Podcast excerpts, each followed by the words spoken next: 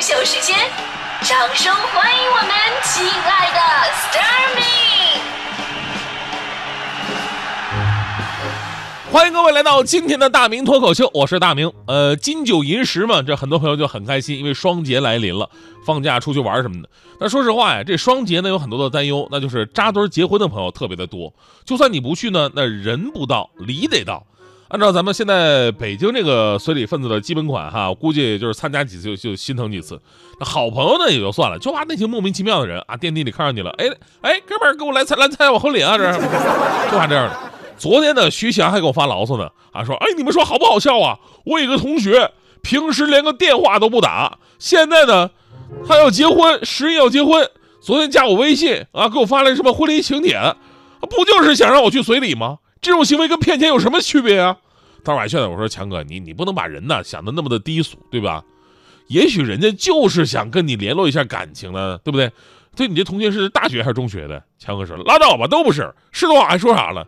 这是我驾校的同学，我俩一共就一起学了三年车。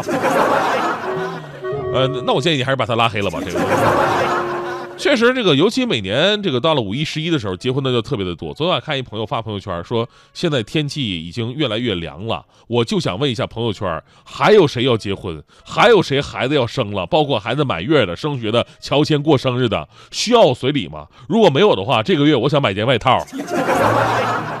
其实想想也是啊，按照现在的市场行情吧，只要多几个好哥们儿结婚，我估计你一个月的生活费就没了。那么全国各地随份子的普遍价码是多少呢？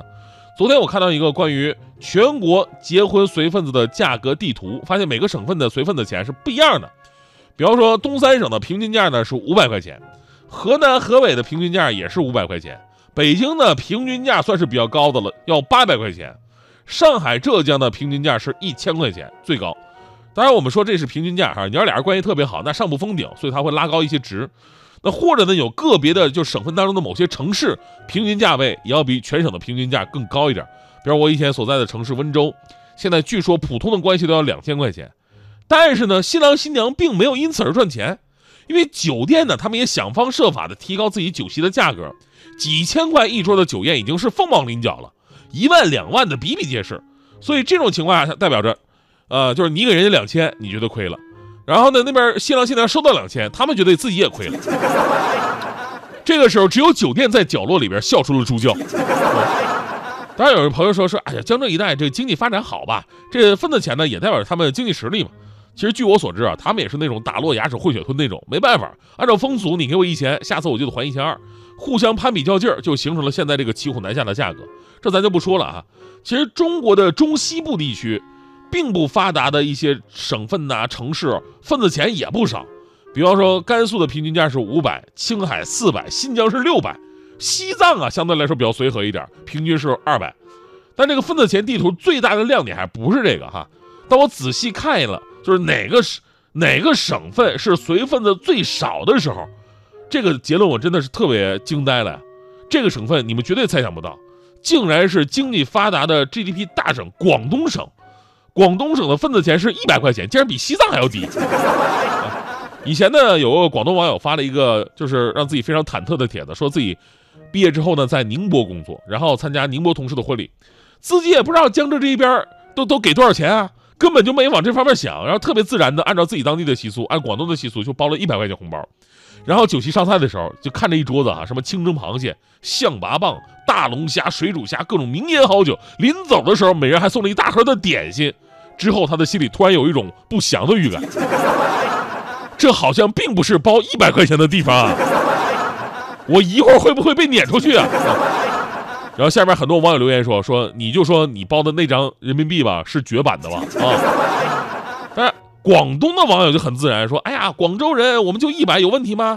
还有佛山的兄弟说了：“啊，我们广东佛山的主人家只只讨张红纸不要钱的啦。”还有人说说广东江门包一百还八十，还在找钱的。最夸张是这个，说在顺德这边，基本折个角就还给你了。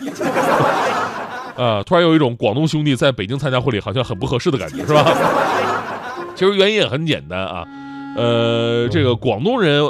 非常务实，红包呢，在今天他们仍然称作是历史。历史就是说好运连连、诸事皆宜的意思。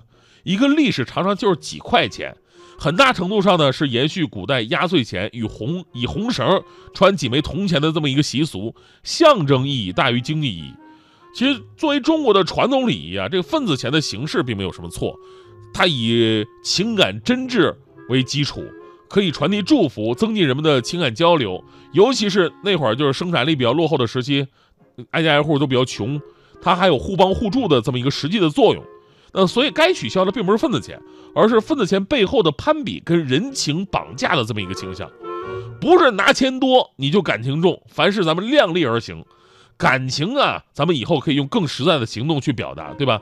之前有新闻说，哎呀，人家王思聪怎么怎么着？王思聪参加同学婚礼，然后随礼随了三十万，哎，好多人受不了，说，哎呀，土豪就是大方啊。那么问题来了，王思聪随三十万算大方吗？这么跟大家伙说吧，王思聪个人总资产是六十亿。随礼三十万，按照这个比例，如果你的资产是六百万，你只要随三百块就可以了，对吧？但是如果你的资产是六十万，随三十块就行。如果你的资产只有六万块钱，那么你只要给对方四块钱，你已经比王思聪更大方了。当然，最后我还要说一个不好的现象，就刚才咱们也说了，像现在大部分人啊，呃，大部分新人都是拿礼金填补婚礼的花费，要不开销真的太大了。当然了，也有一些奇葩，比方说徐强，强哥当时这个婚礼抠搜的要死，还美其名曰说勤俭节约，但是份子钱他一分都没少要。别的不说，就是当时给我们发那喜糖，就当时我打开强哥的喜糖，我我就我就特别纳闷我见过喜糖用水果糖的，用奶糖的，用酥糖的，高级点用巧克力的，对吧？我那是我那辈子这辈子完全第一次见到他用口香糖。然后，我就问强哥，我说强哥。哪有人用口香糖做喜糖的呢？结果强哥这特别有道理告诉我，啊，有什么不可以啊？口香糖代表着婚姻的真正含义啊！最开始的时候甜甜蜜蜜，这久了以后就味同嚼蜡呀。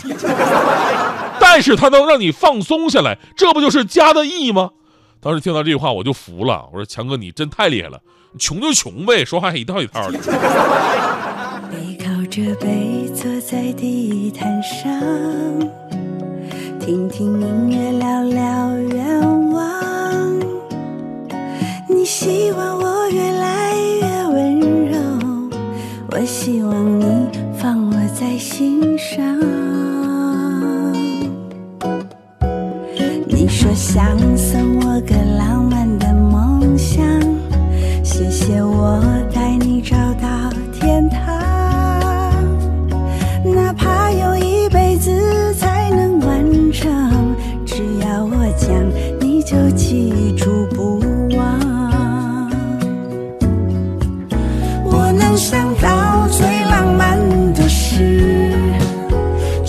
和你一起慢慢变老，一路上收藏点点滴滴的欢笑，留到以后